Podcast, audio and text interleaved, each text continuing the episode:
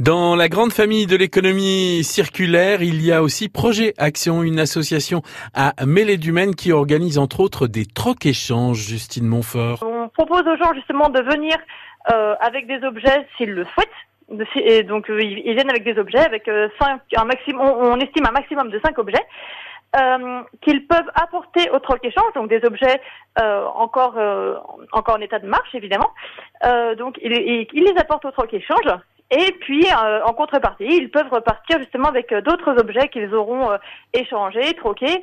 Et bien sûr, je précise que je ne mets personne à, la porte puisque puisque même des, même des personnes sans objet peuvent toujours venir, je dirais, en touriste. Si, un, un, objet les, les intéresse, et bien dans ce cas-là, on peut être indulgent et, et leur proposer justement, voilà, de leur proposer de, prendre un objet s'ils sont intéressés. Donc, on, on, fonctionne vraiment sur un cycle de, de, de recyclage et, et on, on invite même les gens D'ailleurs, euh, j'ai oublié de préciser, il y aura une animation qui se fera euh, alors sur deux thèmes. Le, premier thème qui sera la création de bijoux avec des bouteilles en plastique, et donc un autre thème qui sera la customisation des petits pots de, plantes euh, qu'on aura fait dans des petits dans des petites boîtes de conserve, des choses comme ça. Ce sera des petites boîtes customisées. Le prochain troc échange aura lieu le 30 mars de 9h30 à 12h30. C'est à l'espace Mélinois et c'est donc à Mêlée du Maine.